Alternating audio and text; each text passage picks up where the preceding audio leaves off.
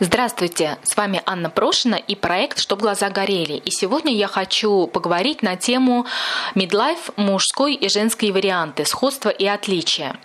То есть э, по-разному ли мужчины и женщины ощущают себя в период 30 лет и какие вообще есть варианты развития событий. Но на самом деле исследования этого вопроса дают противоречивые результаты – Одни утверждают, что женские переходы в зрелость, так же как и мужские, привязаны к возрасту. Другие отдают пальму первенства в развитии слабого пола семейным циклам. Я вам сейчас предлагаю обратиться за ответом к исследовательнице, к исследовательнице возрастных кризисов Гейл Шихи и оценить альтернативы. Итак, модели поведения женщин в период 30-летия. Начнем с них. Ну, первая такая модель интересная называется «заботливые женщины». Они, как правило, выходят замуж в 20-летнем возрасте, решая посвятить хранению домашнего очага, в общем-то, свою дальнейшую жизнь. Они находят себя в муже и детях, в создании семейного гнезда. Однако в глубине души такая женщина может чувствовать, что чего-то ей все-таки не хватает – и главная сложность у нее, конечно, заключается в том, что к 30 ей часто не удается почувствовать себя внутренне автономной и независимой от родителей или мужа. Кризис 30-летия когда большинство ровесниц проходит ситуацию перевыбора, заставляет и застает заботливую женщину в кавычках, совершенно неподготовленной. Она часто лишена самостоятельности, она часто экономически не свободна, ей сложно определиться со своим профессиональным призванием. Симптомами кризиса в данном случае часто бывают ощущения, что жизнь потеряла смысл. Часто могут быть агрессивные настроения, которые в данном случае, в общем-то, ну, абсолютно нормальны и, в общем-то, должны стать сигналом. Вот. И для такой женщины, в общем-то, главной задачей при переходе рубежа взрослости является заполнение пустоты в сфере достижений, так как именно здесь лежат ее потенциальные ресурсы и, в общем-то, находится потенциальный выход из данного смутного такого периода. Ну вот, э, второй интересный подтип – это Гейл Шихи, его называют «или-или». Такие женщины в 20 лет совершили осознанный выбор между любовью, детьми и работой образованием. Бывают два варианта. Одни женщины откладывают мысли о карьере на более поздний срок, но в отличие от заботливых, через какое-то время намереваются все же сделать карьеру. А другие стремятся сначала закончить свое профессиональное образование, перенеся материнство, а часто и брачный союз на более поздний период. В первом случае преимущество то, что у женщины уже определены жизненные цели, то есть семья или работа. И когда-то был заложен фундамент для будущей карьеры. А вот опасность этой модели в том, что возможны утеря, потеря профессиональных навыков, ну, некоторая девальвация их. И, конечно же, возросшая конкуренция со стороны сверстников, сверстниц, которые, в общем-то, посвятили себя конкретно профессиональным достижениям. Содержание кризиса вот в этом случае немного отличается от того, что мы видим в первом варианте. А именно, это такие а, ощущения, как тревога, как смутные опасения, как недовольство своей ролью домохозяйки. И в то же время мы можем встретить сопротивление со стороны мужа, который часто не поощряет желание женщины работать. Ну и вот как и у первого случая, у заботливых, выход э, в данной ситуации из периода 30-летия, в общем-то, да, лежит в освоении профессиональной роли. Часто первое образование к 30 годам перестает быть актуальным, и женщина начинает задумываться о профориентации, о перевыборе, о втором высшем, например. И вот интересно, а, что исследования группы представительниц прекрасного пола, выбравших сначала карьеру, а только потом роли матери и жены, показывают, что типичное содержание кризиса – это внезапное осознание того, что времени, чтобы завести ребенка, осталось не так уж и много, а также это может сопровождать ну, некоторое чувство одиночества. И вот опять же интересно то, что потенциальные ресурсы вот э, этой группы женщин лежат э, в том, чтобы найти себе равного партнера и все-таки стать матерью. Вот. И э, вот в этом же как бы э, большом таком подтипе выделяется группа женщин, которым удается сбалансировать и семью, и работу. То есть сначала они делают карьеру, потом, например, вступают в брак и становятся матерью к 30. Гейл Шихи называет такой вариант наиболее эффективным. Такая женщина более подготовлена к переходу 30-летия, то есть созданы интимные отношения, семья, есть карьерные достижения. Вот. И э, кризис в этом случае обычно состоит в том, что биологические часы говорят женщине, что она может не успеть стать матерью, она начинает давить на мужа, который не всегда готов именно в данный момент стать отцом. Вот. И вот э, тогда, конечно, задача стать матерью через разные варианты развития событий становится, ну, конечно, основной в этот период. Следующая очень интересная группа женщин, э, которые как-то встречают свое 30-летие как условный возраст, это интеграторы. Эти женщины пытаются сочетать брак и материнство с карьерой – Содержание кризиса. К 30 годам женщина вдруг может почувствовать усталость, подавленность от рутинных дел, может чувствовать вину перед мужем и детьми.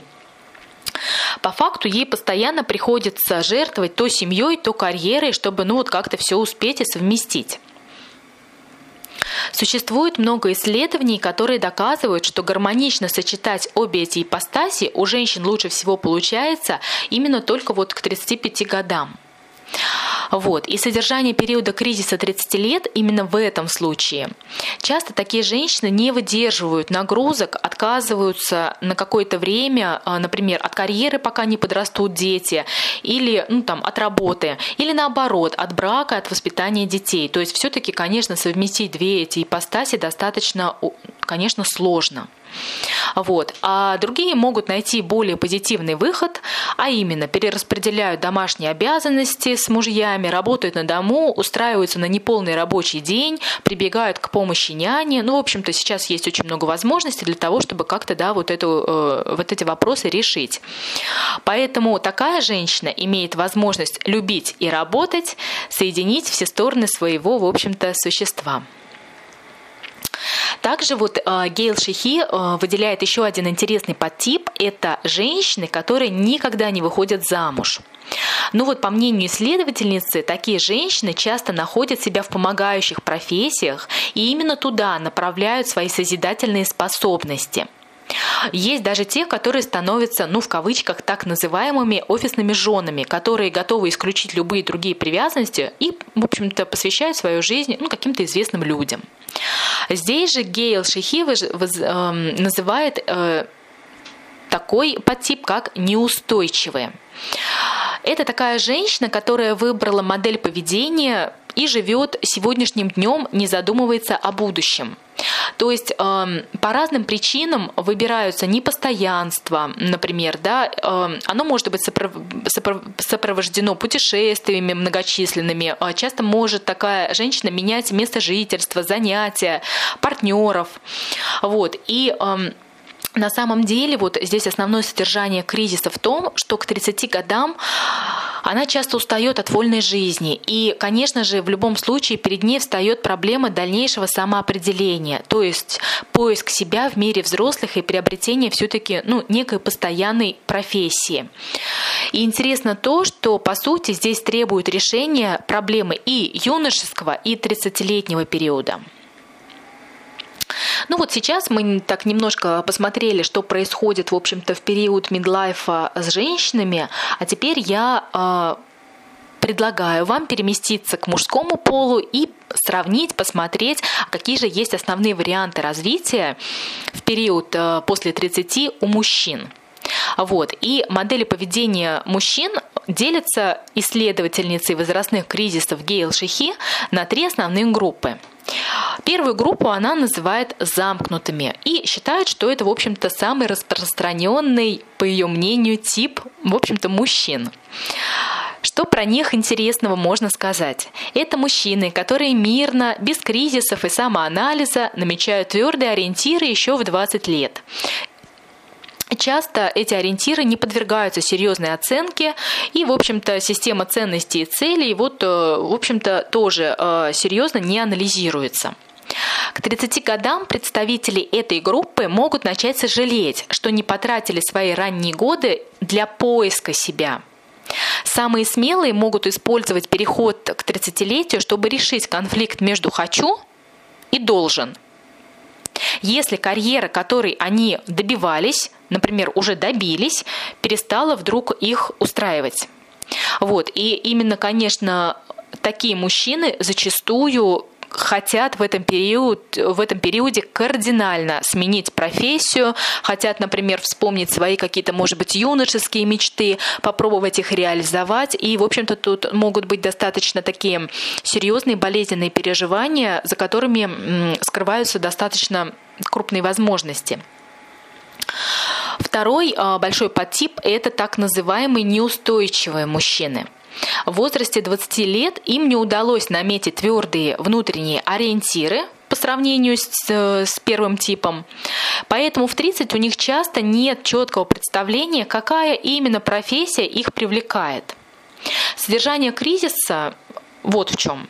В целом люди, которые начинают с неустойчивой модели поведения, около 30 лет ощущают сильное желание установить личные цели и привязанности. Хотя вовсе не обязательно они могут жениться, например. И вот их потенциальный ресурс, опять же, кроется э, в чем? В том, чтобы признать и удовлетворить свою неясную потребность определиться с жизненной стратегией. То есть понять, что все-таки нужны какие-то твердые ориентиры и, э, ну, в общем-то, их искать и их найти. Есть еще одна э, крайне интересная группа мужчин 30-летних, которые э, Гейл Шихи названы интересным словом вундеркинды. Вот э, обычно такие мужчины очень рано добиваются успеха. Они раньше сверстников преодолевают тяжелые профессиональные испытания. Ну, хотя они не всегда могут достигнуть вершины или, например, остаться там надолго, но тем не менее совершают очень много попыток, например.